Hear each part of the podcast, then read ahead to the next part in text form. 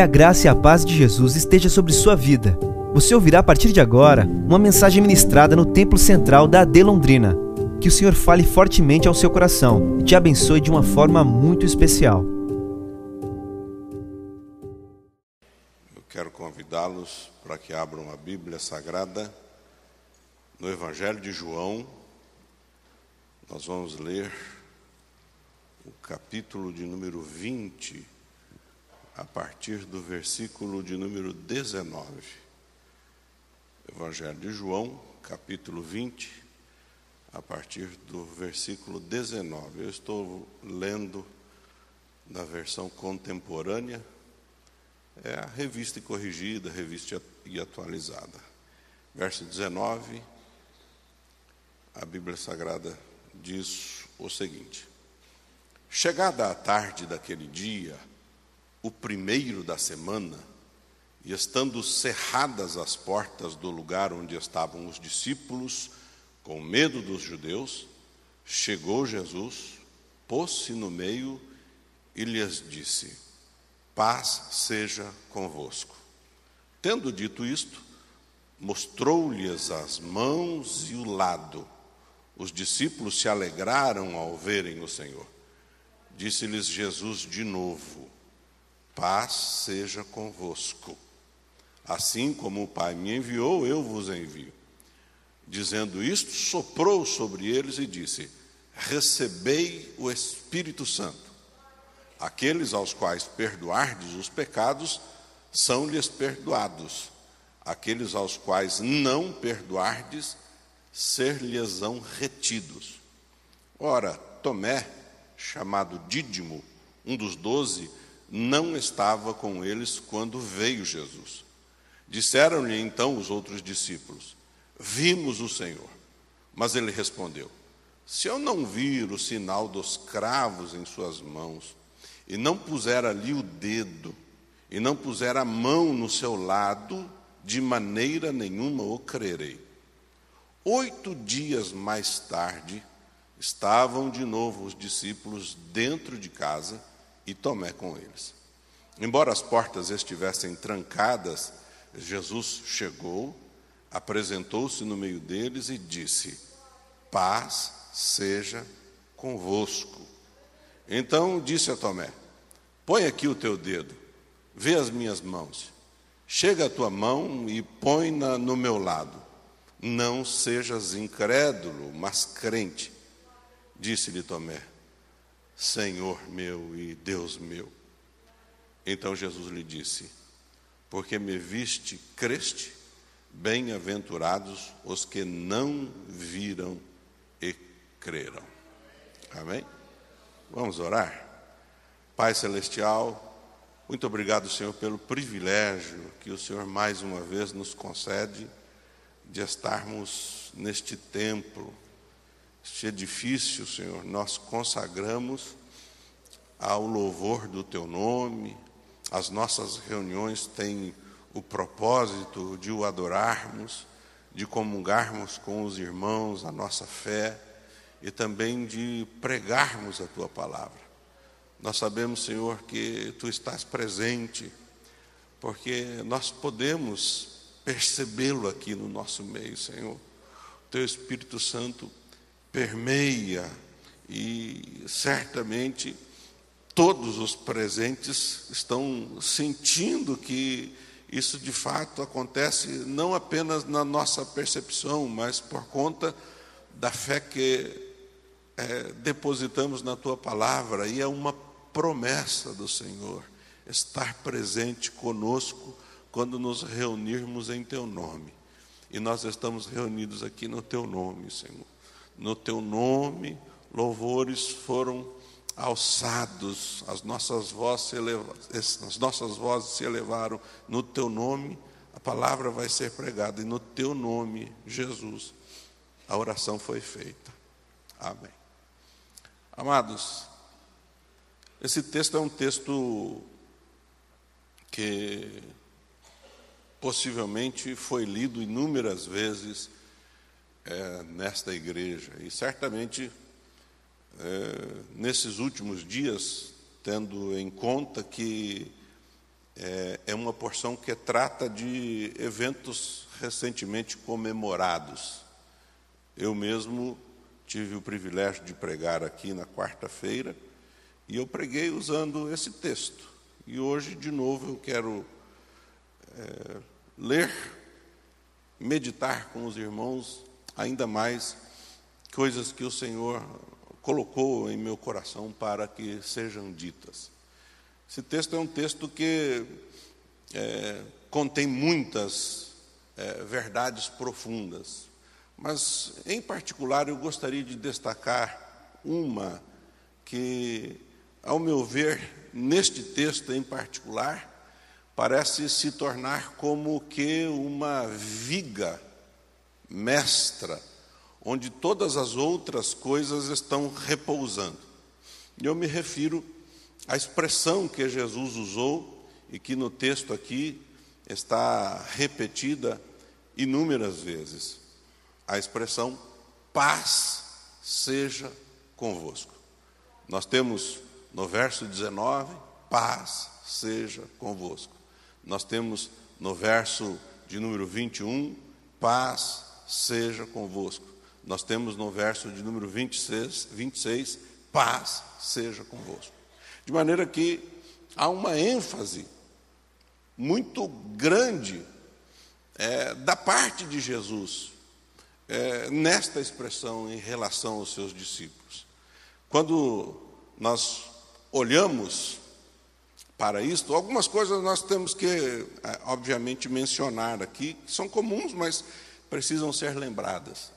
O texto está tratando da ressurreição de Jesus. Jesus, no primeiro dia da semana, o texto vai dizer, no começo do verso 19, chegada a tarde daquele dia, o primeiro dia da semana, ou seja, o domingo, que nós, é, quando celebramos a Páscoa, entendemos ser, entendemos ser o domingo da ressurreição, Jesus apareceu aos discípulos.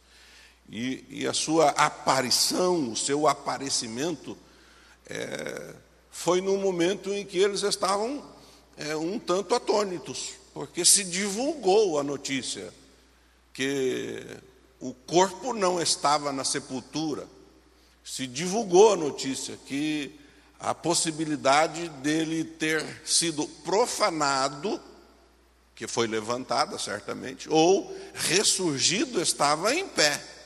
Então Jesus aparece, e quando Jesus aparece, certamente há um impacto. Eu imagino que todos ficaram, é, de alguma forma, surpresos exponencialmente, digamos. E Jesus diz: paz seja convosco. É nesse ambiente que a palavra de Jesus aparece.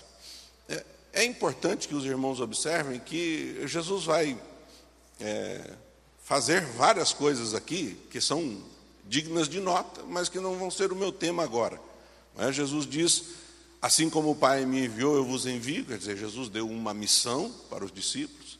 Depois Jesus é, lhes sopra, né? soprou sobre eles o Espírito Santo, disse: recebei o Espírito Santo. Isso é algo extremamente valioso para a nossa fé, certamente também para o serviço que ele indicou que os discípulos fizessem, e também a mensagem que eles deveriam levar, a mensagem do perdão dos pecados, a mensagem da pregação do Evangelho, quando Jesus é, é, deixa bem claro que este era o objetivo daquilo que eles deveriam fazer.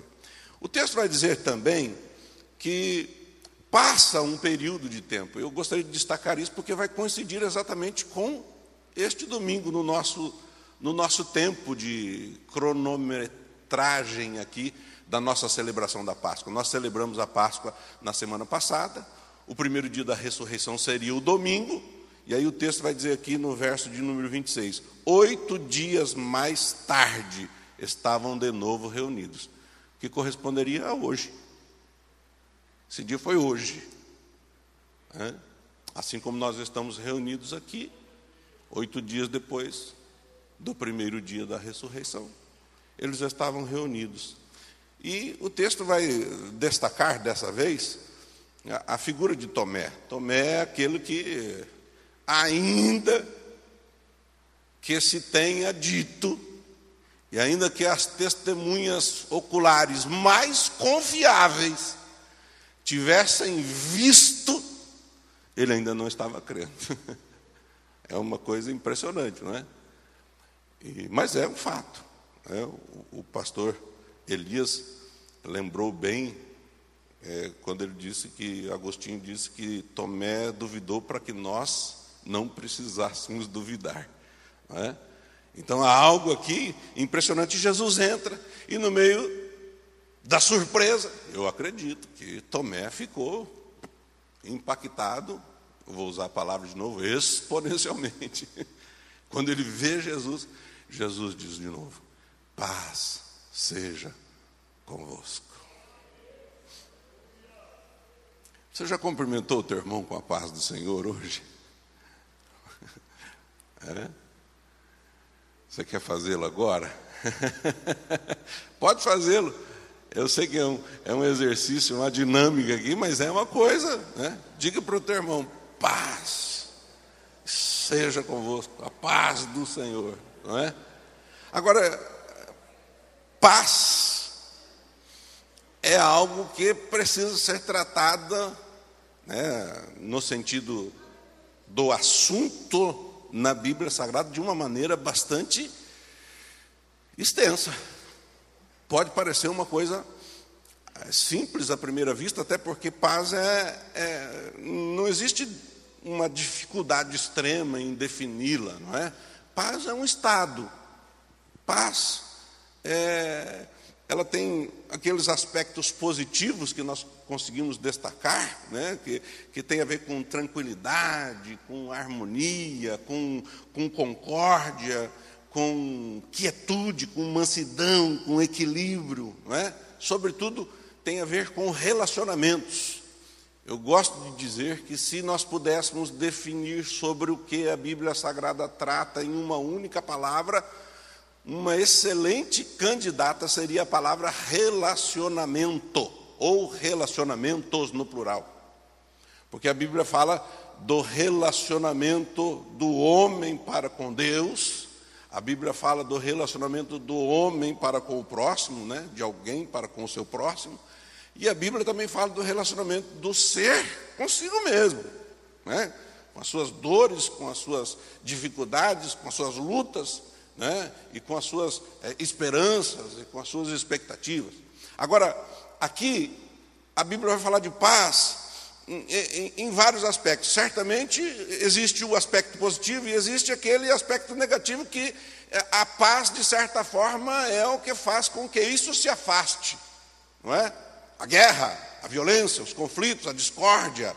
É, é, a, a, paz faz com que estas coisas sejam anuladas, ou é, se desfaçam, ou se afastem, de forma que a paz tem um valor, um valor extremo.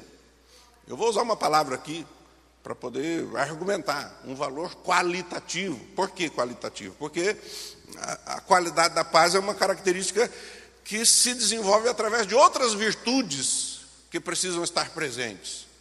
Não é? A paz é possível quando existe justiça. Quando a justiça está instalada, certamente haverá dificuldade para que a paz esteja presente de maneira satisfatória. A, a, paz ela, ela, ela tem a ver com a aceitação, tem a ver com a comunicação. Ela está fundamentada nos relacionamentos. De maneira que eu posso dizer o seguinte: a paz tem uma amplitude. Eu vou dividir, desculpe é, ser tão extenso nessa, nessa primeira parte aqui e, e parecer tão didático, mas é que eu quero que os irmãos acompanhem o raciocínio para que os irmãos entendam como isso é sério.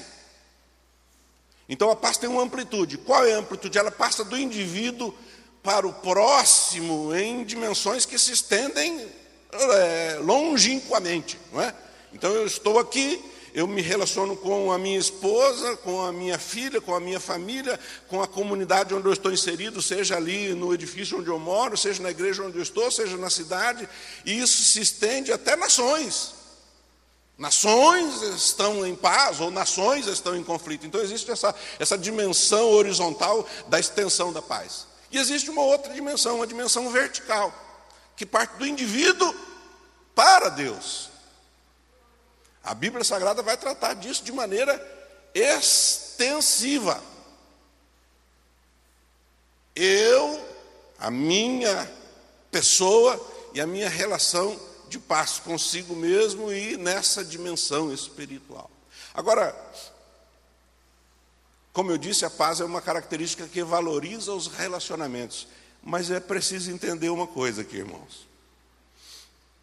A autenticidade da paz depende, isso aqui é muito importante, da autenticidade da pessoa. É lógico que outras coisas também dependem, mas isso aqui especificamente eu vou mostrar para os irmãos por quê. Lá no Salmo de número 28, há um texto que é muito interessante, porque é, é um salmo de Davi, e Davi está é, como que fazendo uma oração, um clamor, ele diz no verso 1: A ti clamo, ó Senhor, rocha minha, não emudeças para comigo, pois se te calares a meu respeito, serei semelhante aos que descem a cova. Ouve a voz das minhas súplicas, quando a ti clamar, quando levantar as minhas mãos para o teu santo templo. Aí o verso 3 vai dizer assim: Não me arrastes com os ímpios e com os que praticam a iniquidade. E o versículo diz assim: que falam de paz ao seu próximo, porém o seu coração está cheio de perversidade, tem o mal no seu coração. Então é possível falar da paz, é possível usar a palavra, como outras tantas, mas não ter autenticidade. De maneira que eu digo aqui, a autenticidade da paz depende da autenticidade da pessoa. E aqui, então, me permito entrar agora de maneira mais específica no cerne da questão. Aqui está o cerne da questão. Qual é o cerne da questão? Não é preciso viver muito para perceber que nós estamos com um problema muito grande. Há algo errado com a humanidade. Há algo muito errado com a humanidade. Não é? Há algo errado, não apenas nessa era, em todas as eras, mas nessa em particular, nesse momento que nós estamos vivendo, nós podemos ver um comportamento irracional. Montanhas de dinheiro, montanhas de dinheiro, é, muito tempo, muita energia sendo gastos, por exemplo, para armas de aniquilação em massa. É? Os irmãos devem estar acompanhando aí o coreano lá, que volta e meia dispara um míssil em relação a, a uma outra região, não é? E o povo dele passa fome. Não tem energia elétrica, é? Por exemplo. Uma série de outras coisas. Então é irracional, porque estão gastando tanto dinheiro na promoção de violência e não naquilo que deveria ser essencial. Então nós temos aí é, um problema. Só que o problema não é apenas das nações. O problema é um problema pessoal. É um problema meu e seu. E aqui nessa reunião, que nós estamos nesta manhã participando, eu poderia começar como começam lá nas reuniões dos alcoólatras anônimos, né? Os alcoólatras anônimos, eles dizem assim: Eu sou um alcoólatra. Né? Ele tem que passar do estado da negação para ele poder agir em favor de si mesmo. Então aqui nós não somos alcoólatras anônimos, nós somos pecadores conhecidos. E a gente tem que dizer assim: eu sou um pecador. Porque é o que a Bíblia Sagrada o tempo todo está dizendo, não é? Tanto que João, na sua epístola, escreve lá: se alguém diz que não tem pecado, engana-se a si mesmo, e a verdade não está nele. De maneira que nós, na Bíblia Sagrada, temos N versículos, inúmeros versículos, por exemplo, lá Romanos 7, 19, que vai falar da lei. Paulo está dizendo: Eu sei que a lei é espiritual, porém eu sou carnal, vendido sob pecado. E ele vai dizer: O que eu quero fazer, isso não faço, mas o que não quero, isso faço, mas não faço porque quero, faço porque o pecado habita em mim. Ele vai além. A Bíblia Sagrada, quando é, se estende né, neste assunto, melhor dizendo, ela vai além. Há um texto lá em Tiago, eu estou falando sobre paz, irmãos. Fique tranquilo, que eu vou, não me perdi, não. Lá no texto de Tiago, há uma porção maravilhosa no capítulo 3, verso 13, que diz o seguinte: olha o tema paz aqui de novo. Quem entre vós é sábio e entendido? Começa com uma pergunta, né? ele é retórico. Aí ele diz: Mostre pelo seu bom procedimento as suas obras em mansidão de sabedoria. Mas, se tendes em vosso coração amarga inveja, sentimento faccioso, não vos glorieis nem mintais contra a verdade. Aqui tem uma questão de relacionamento e, sobretudo, daquilo que eu falei da, a, da característica daquele que está expressando a paz. No caso aqui, uma sabedoria, dois tipos de sabedorias distintas aqui. A sabedoria marcada pelo pecado, que está no versículo 15, o texto vai dizer assim: essa não é a sabedoria que vem do alto, mas ela é terrena, animal e diabólica. É o que a minha versão diz. Esta sabedoria marcada por facções, por divisões, por separações por falta de relacionamentos saudáveis, marcadas por, diz o texto, inveja, marcada, diz o texto, é, por mentira. Ele diz que essa, essa sabedoria é uma sabedoria, vou repetir, terrena, animal e diabólica. Ele continua, ele diz assim: olha, pois onde há inveja e sentimento faccioso, aí há confusão e toda obra má. Ou seja, o pecado está imperando. Neste ambiente, não há dúvidas, é o que o texto está dizendo. O verso 17 e 18, todavia, vai falar de uma sabedoria marcada pelo Evangelho. Qual Evangelho? O Evangelho da paz. Veja o que diz o verso 17. Mas a sabedoria que vem do alto, isso é a sabedoria do Evangelho, é primeiramente pura, depois pacífica. A minha versão vai dizer assim: moderada, tratável, cheia de misericórdia e de bons frutos, sem parcialidade e sem hipocrisia.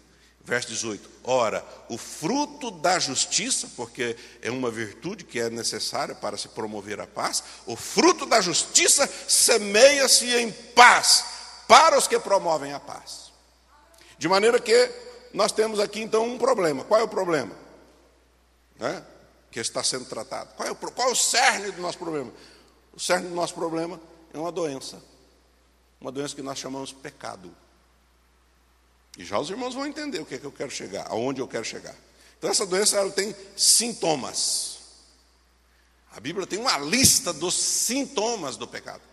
Enorme, por sinal. Aliás, uma não, Existem várias listas. Por exemplo, lá em Gálatas capítulo 5, verso 19, uma que todo mundo conhece, vou ler para os irmãos. As obras da carne são conhecidas, as quais são. Percebemos, irmãos, que há uma listinha aqui no meio dessa lista enorme que trata especificamente de relacionamentos. Vou ler para os irmãos. As obras da carne são conhecidas, as quais são prostituição, impureza e lascívia. Esses são pecados sexuais, não é? Aí depois vai falar idolatria, feitiçarias. Aí começa inimizades, por porfias, ciúmes, iras, pelejas, dissensões, facções, invejas. Todos são pecados de relacionamento. São pecados que estão privando a paz, ou estão destituídos de paz. O texto vai além. Começa com uma lista de pecados sexuais, passa por uma lista de pecados relacionais, entra numa lista é, é de pecados é, genéricos, vamos dizer assim, ou gerais, bebedices, orgias e coisas semelhantes a estas, acerca das quais vos declaro.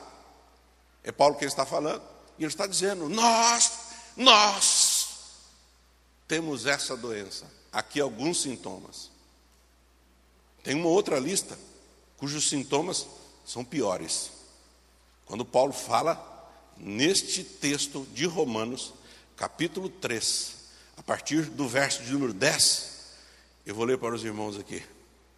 Eu vou ler do 9, porque ele começa com uma pergunta. Na Epístola aos Romanos, Paulo faz muitas perguntas. E essas perguntas são perguntas para conduzir você a uma reflexão. Ele começa o, o versículo 9 do capítulo 3 assim: Por quê? Somos nós melhores do que eles?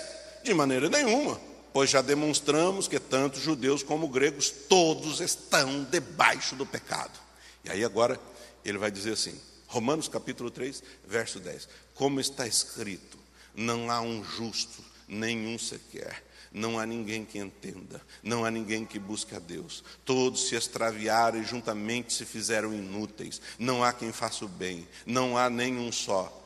Verso 13: a sua garganta é um sepulcro aberto e com as suas línguas tratam enganosamente. Olha os pecados relacionais. Veneno de víbora está debaixo de seus lábios. A sua boca está cheia de maldição e de amargura. Os seus pés são ligeiros para derramar sangue. Nos seus caminhos há destruição e miséria. Aí o verso 17 termina assim: E não conhecem o caminho da paz. Olha a paz aqui. Agora, esses sintomas, eles vão estar presentes. Lembrando os irmãos que nós somos pecadores conhecidos. Perdoados sim, regenerados sim, mas pecadores. E aí a Bíblia Sagrada vai dizer o seguinte: alguns sintomas que eu vou chamar de sintomas gerais aqui. E eu vou tratar deles porque eles são importantes. Primeiro, primeiro deles, fraqueza moral. O que é fraqueza moral, pastor? Fraqueza moral, a Bíblia Sagrada diz lá em Romanos capítulo 5, verso 6, que Cristo morreu ao seu tempo por nós, estando nós ainda fracos. Né? Então, essa fraqueza é uma fraqueza extrema, porque ela está é, totalmente fundamentada no pecado. E ela começa com essa fraqueza moral. Fraqueza moral é aquela, é aquela característica que nos faz fazer o errado sabendo que está errado, mesmo sabendo que é certo. É terrível isso, irmãos. Eu vou dar um exemplo para os irmãos aqui no Evangelho de João, próximo àquele texto que eu li, e, e, tem a ver com a morte de Jesus. Há um camarada aqui, um personagem chamado Pilatos. Pilatos quem era? Pilatos era uma figura de autoridade. Pilatos quem era? Era uma alta figura de autoridade. Não era qualquer figura de autoridade. Ele estava ocupando uma posição decisória. O que se espera de um líder nessa posição? Ora, o que se espera de um líder é que ele é, deveria, pelo menos, ser forte, deveria ser é, alguém capaz, um soldado, um oficial, ele, ele deveria é, ter um caráter marcado por força. Só que a Bíblia Sagrada vai dizer que ele sabia o que era certo e fez o que era errado. Capítulo 19, aqui volta um pouquinho no Evangelho de João, capítulo 19, é, é, no capítulo 18, ele, Jesus aparece perante Pilatos, no capítulo 19, verso 1, então Pilatos tomou a Jesus e mandou açoitá-lo. Começa aqui. Aí eu vou pular os versículos para ganhar tempo. Verso 4. De novo Pilatos saiu e lhes disse: Vede, eu vou-lo trago para fora para que saibais que não achei nele crime algum. Ele é inocente. Vou para o verso 8. O texto vai dizer que os principais dos sacerdotes, os guardas, começaram a gritar: crucificam. E Pilatos tentou transferir a responsabilidade disso: olha, crucifique vocês. E eles disseram: não, porque Pilatos vai deixar bem claro: eu não, verso 6, parte final, eu não acho nele crime algum. Aí os responderam, responderam os judeus que, segundo a lei, eles deve, ele deveria morrer porque ele disse ser filho de Deus. Aí o verso 8 diz assim: tendo Pilatos ouvido esta declaração, mais atemorizado ficou as suas convicções começaram a esmorecer. Verso 12.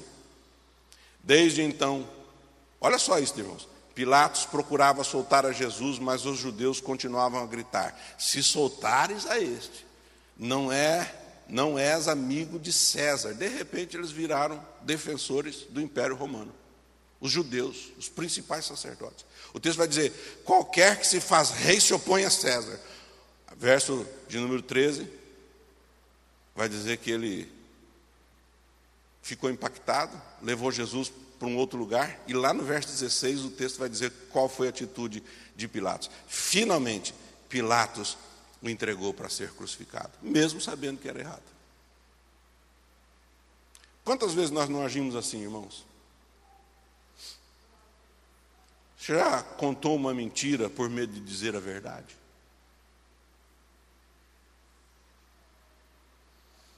Mas se você não tiver coragem de admitir, eu vou ter que admitir que eu, porque eu sou um pecador conhecido. Né? Eu me lembro quando eu era criança, meu pai ele era barbeiro. não era cabeleireiro, era barbeiro, daqueles que esquentava a toalha, colocava na cara do camarada lá, ia navalha, né? daquela época lá.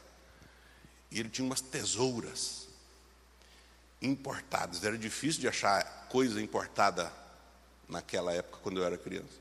Ele tinha lá uma tesoura dinamarquesa, ele tinha uma tesoura japonesa ele tinha uma tesoura alemã. Era uma tesourinha do trabalho dele. Ele deixava guardada de uma maneira muito específica. E um dia eu inventei de fazer um brinquedinho com um pedacinho de lata. Lembra daquelas lata de óleo salada? Quem lembra? Ah lá, muitas mãos se levantaram. Né? Eu peguei um, um daqueles e peguei a tesoura alemã do meu pai. Guardada numa caixinha. Escondi. Pulei a cerca no, do lado da casa da vizinha. Olha só, irmãos. Me lembro disso com detalhes.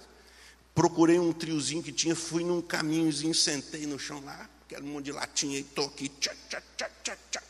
De repente eu percebo um pés assim na minha frente. Assim. E eu estou aqui.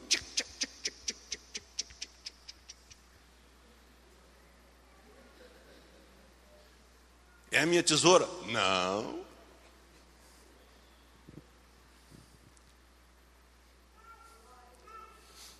Não é? Eu sei que é uma coisa infantil, mas é essa atitude infantil que representa bem o sentimento que nós temos quando nós estamos sabendo que estamos fazendo errado, sabemos fazer o certo, mas existe uma coisa que é um sintoma maligno do pecado que está em nós: fraqueza moral.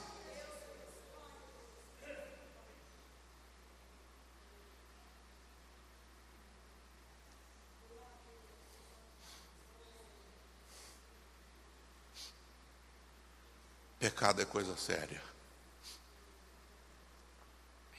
Eu vou mostrar para os irmãos. Quando eu terminar, os irmãos vão entender o que eu estou falando. O que significa aquilo.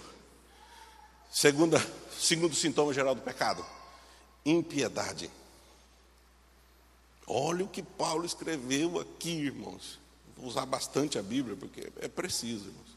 Quando Paulo escreveu a sua primeira epístola a Timóteo, no capítulo de número 1, verso de número 8, Paulo está falando da seguinte maneira: Sabemos, porém, que a lei é boa, se alguém dela usa legitimamente. Por quê? Porque a pessoa que pratica, a característica da pessoa vai definir o grau da verdade. Aí o texto vai dizer o seguinte: tendo em vista que a lei não é feita para o justo, mas para os transgressores e rebeldes, os irreverentes e pecadores, os ímpios e profanos, para os parricidas, para os matricidas e homicidas, para os devassos, os sodomitas, os roubadores de homens, os mentirosos, os perjuros, e para o que for contrário à sã doutrina, conforme o evangelho da glória de Deus bendito. E aí Paulo diz: o qual me foi confiado. Olha a lista. E aqui está impiedade, ímpio. E se você tem alguma dúvida, a Bíblia Sagrada diz que, lá em Romanos capítulo 5, Cristo morreu ao seu tempo enquanto éramos fracos, mas também morreu pelos ímpios. Essa é uma palavra, eu acredito que exclusivamente bíblica. A gente não vai encontrar em outro lugar, pelo menos eu nunca vi em outro lugar. E o que é ímpio? Ímpio é aquela pessoa que não tem respeito ou reverência pelas coisas sagradas. Se alguém não tem respeito pela palavra de Deus, a sagrada escritura, ímpio. Ele está cometendo impiedade. Se alguém não tem respeito para a celebração cultica do nome de Deus, se ele não apresenta reverência, se ele não tem respeito, ímpio. Se alguém está desrespeitando de alguma forma aquilo que é dito em nome de Deus, pela obrigação daquilo que Deus disse que deveria ser feito, não tem reverência? Ímpio. Mas quem é esse, pastor? Nós. A Bíblia vai dar um outro sintoma. Esse aqui é o que eu vou explorar mais. A Bíblia vai chamar sintoma do pecado inimizade alienação, inimizades. A, a, a, Bíblia diz lá em Romanos, no capítulo de número 8, verso de número 7, aliás, 6 e 7. A inclinação da carne é morte, Mas a inclinação do espírito é vida e paz. Olha a palavrinha de novo aí. Aí o verso de número 7. A inclinação da carne é inimizade. Contra quem, irmãos? Contra Deus. É inimiga de Deus. É inimizade contra Deus, pois não está sujeita de Deus, à lei de Deus, nem na verdade pode ser. Portanto, os que estão na carne não podem agradar a Deus. Agora, percebemos, irmãos, que ah, nem sempre a, a, a, inimizade é uma hostilidade. O que eu quero dizer por hostilidade? É quando a pessoa está brigando, está é, em conflito extremo, xingando, guerreando. Não. Pode ser marcado por uma coisinha chamada indiferença. E eu vou explicar para os irmãos, espero que os irmãos entendam. Nós estamos neste culto, e alguém pode entrar aqui e ouvir o grupo de louvor. Os irmãos são músicos excelentes, tocam muito bem, mas pode não ser o estilo que eu gosto.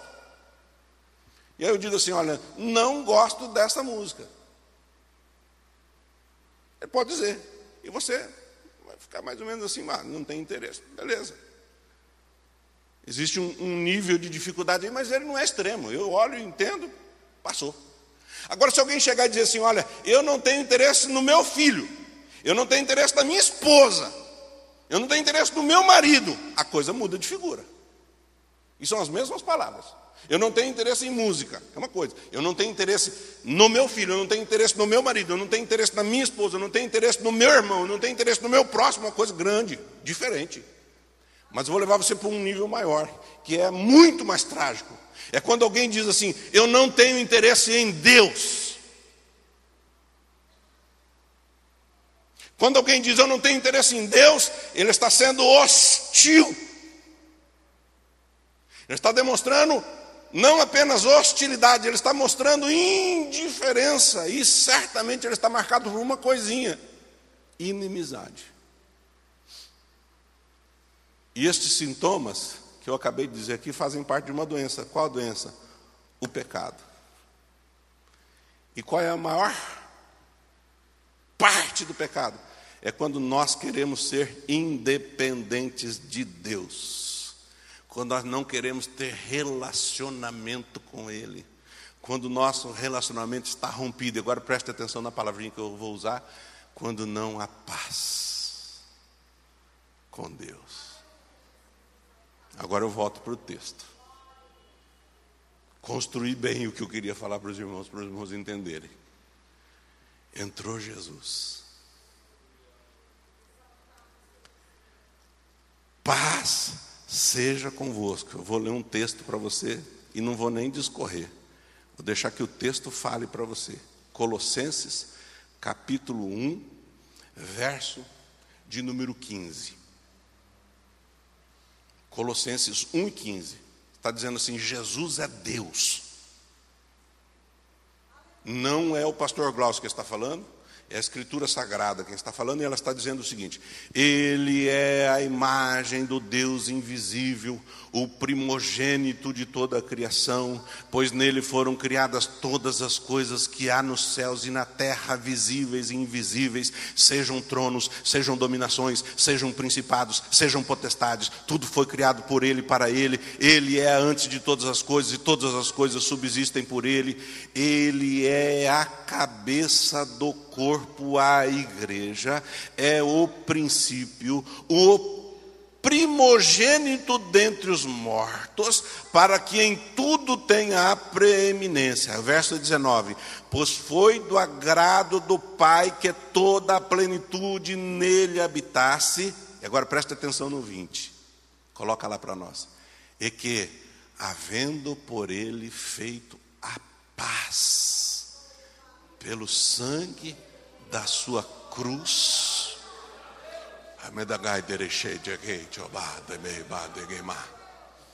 Por meio dele, reconciliar-se consigo mesmo todas as coisas, tanto as que estão na terra como as que estão nos céus.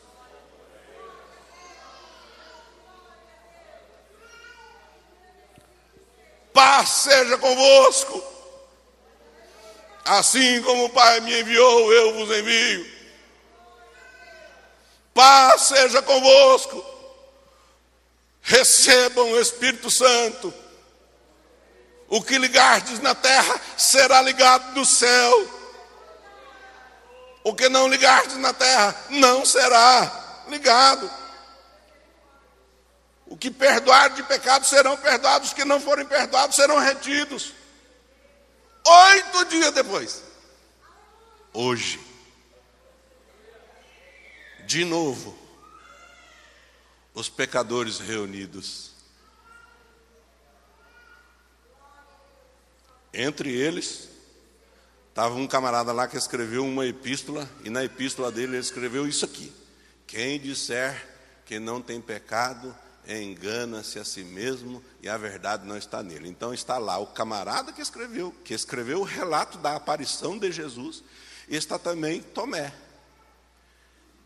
Ele diz: Eu não acredito que ele morreu e ressuscitou. Mas Jesus aparece e diz: Paz seja convosco. Por quê, irmãos? Agora eu vou correr aqui, mas eu já vou encerrar. Porque Jesus tem uma relação bendita com a paz.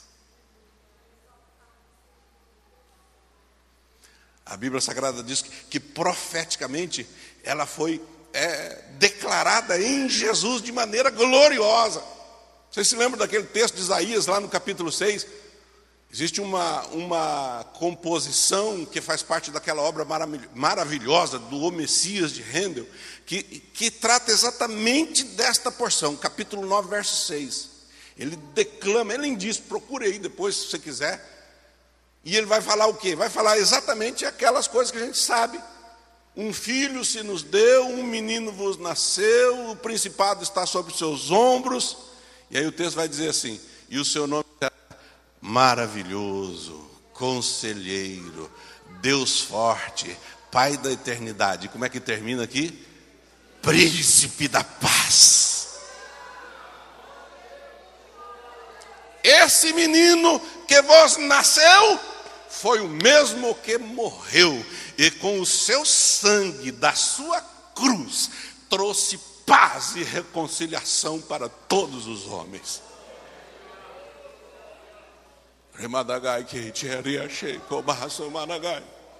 A Bíblia vai dizer que ele foi profeticamente glorificado pelos anjos com uma mensagem de paz. Lembra daquele texto de Lucas?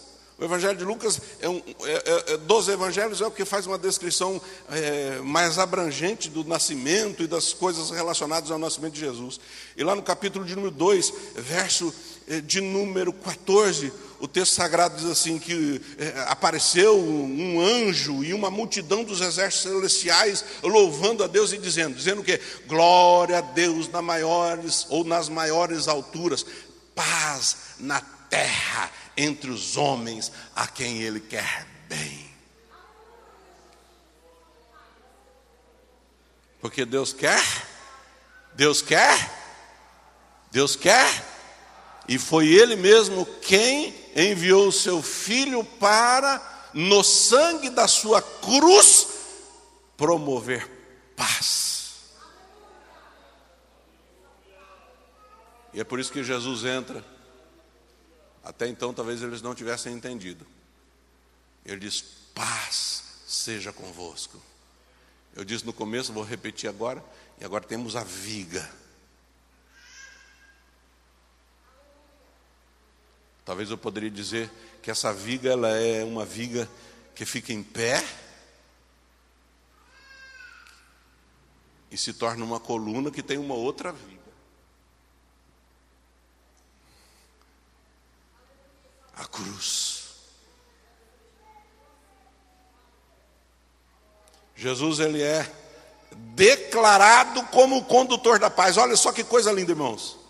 O texto sagrado diz lá no Cântico de Zacarias, aqui no começo do livro de Lucas, quando Zacarias está falando acerca de João Batista, vou ler para os irmãos. capítulo 1, verso 67. Zacarias, seu pai, que seria o pai de João Batista, cheio do Espírito Santo, profetizou: Bendito seja o Senhor Deus de Israel, porque visitou e redimiu o seu povo, e nos levantou uma poderosa salvação na casa de Davi, seu servo. Como falou pela boca dos seus santos profetas, desde o princípio do mundo, Agora preste atenção: para nos livrar dos nossos inimigos e da mão de todos os que nos odeiam, para manifestar misericórdia a nossos pais e lembrar-se de sua santa aliança e do juramento que fez Abraão, nosso pai, de conceder nos que, libertados da mão de nossos inimigos, os servíssemos sem temor, em santidade e justiça perante Ele todos os dias. E tu, menino, agora é João Batista, e tu, ó menino, serás chamado profeta do Altíssimo, pois irá adiante da face do Senhor e prepararás os seus caminhos, para dar ao seu povo conhecimento da salvação, da remissão dos seus pecados. Aí o verso 78 é de Jesus.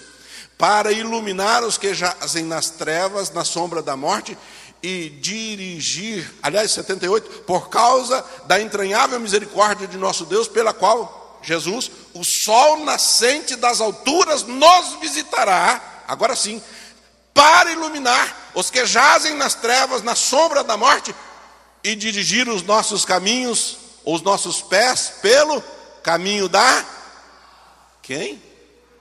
Jesus. Paz seja convosco. Irmãos, eu não posso continuar. Então vou dizer que Jesus tem uma relação com a paz que é uma relação que eu vou chamar de definitiva. Ele é o doador. Ele é o realizador da paz. Eu li Colossenses e eu vou terminar lendo Efésios. Efésios capítulo 2, verso 11. Ele vai falar de nações, ele vai falar de povos, mas ele vai falar de uma coisa que ele vai falar de separação e depois de união. Preste atenção. Portanto, lembrai-vos de que vós outrora erais gentios na carne, chamados em circuncisão pelos que na carne se chamam circuncisão feita pela mão dos homens, e que naquele tempo estáveis sem Cristo. Aí preste atenção, separados da comunidade em divisão, em inimizade, separados da comunidade de Israel e estranhos às alianças da promessa, não tendo esperança e sem Deus no mundo, por inimizade.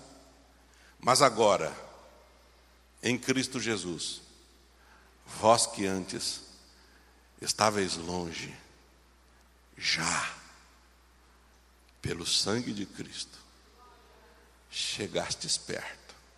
E agora olha que lindo, verso 14. Porque Ele é a nossa paz.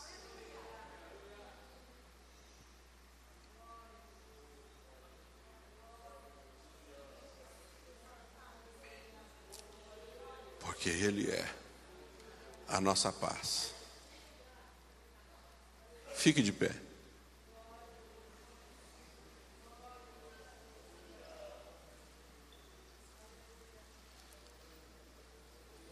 Paz seja convosco.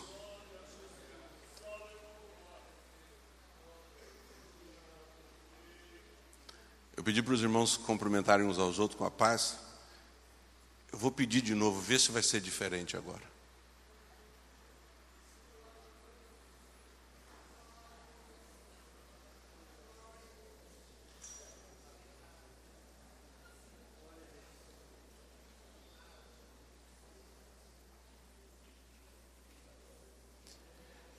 Ele é a imagem do Deus invisível, o primogênito de toda a criação.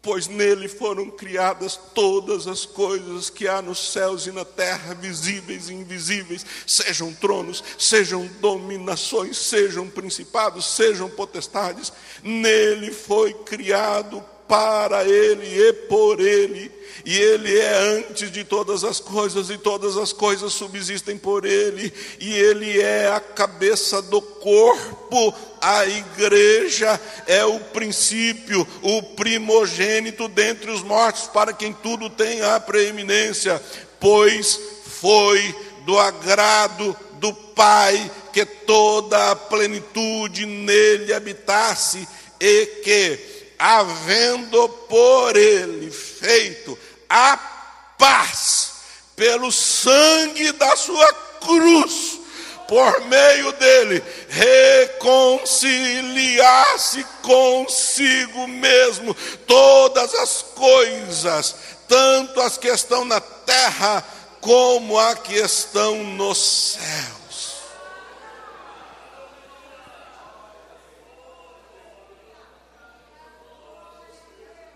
Paz seja convosco. Eu quero orar. Na verdade, eu preciso orar. Deus falou com você?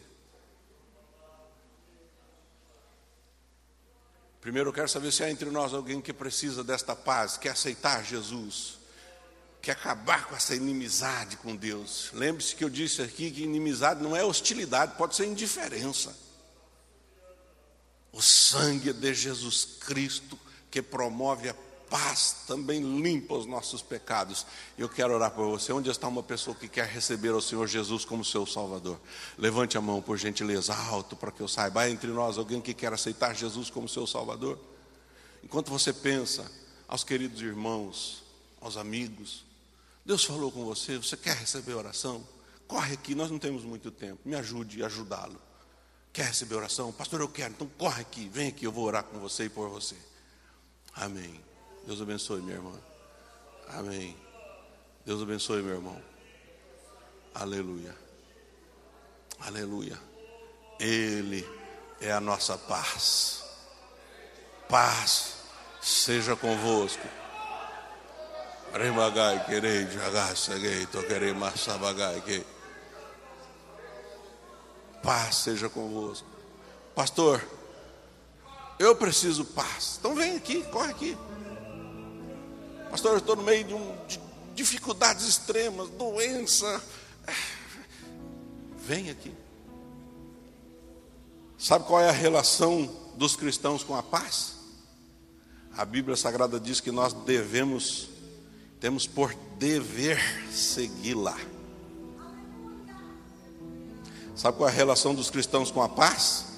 A Bíblia Sagrada diz que ela é uma bonificação, ela se torna um presente. Por quê? Porque existe uma promessa de Deus. Qual é a promessa de Deus?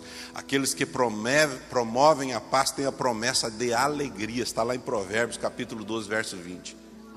Além dessa bonificação, sabe o que a Bíblia Sagrada diz? Existe uma proteção, uma bênção. Presta atenção que existe uma bênção. Qual é a bênção?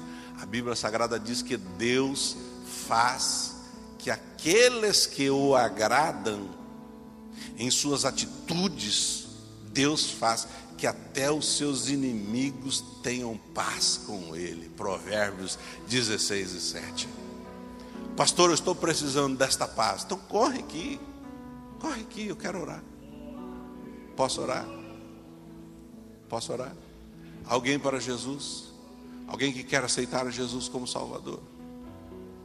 O sangue de Jesus Cristo nos reconcilia e nos deixa em paz com Deus. Sendo, pois, justificados pela fé, temos paz com Deus.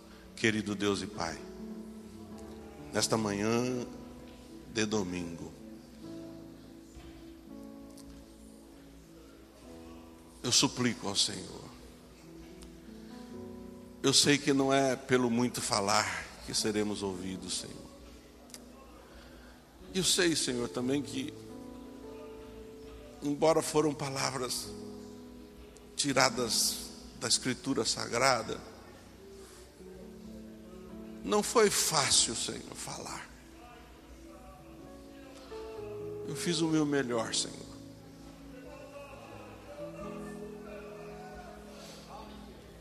Mas eu sei que o meu melhor ainda não é suficiente. Mas o teu Espírito Santo está conosco para suprir todas as nossas necessidades e não permitir que falhemos nas nossas deficiências. E nesta manhã, eu, Senhor, suplico o teu perdão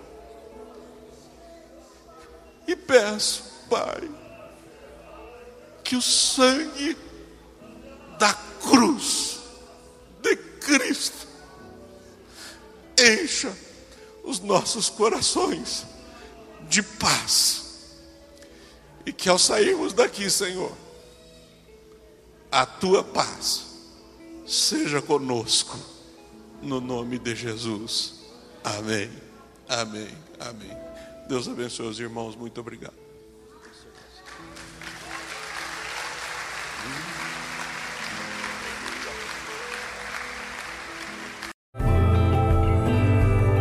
Essa foi uma mensagem ministrada no Templo Central da AD Londrina. Acesse nossas redes sociais no Facebook, Instagram e YouTube e fique por dentro de tudo o que está acontecendo.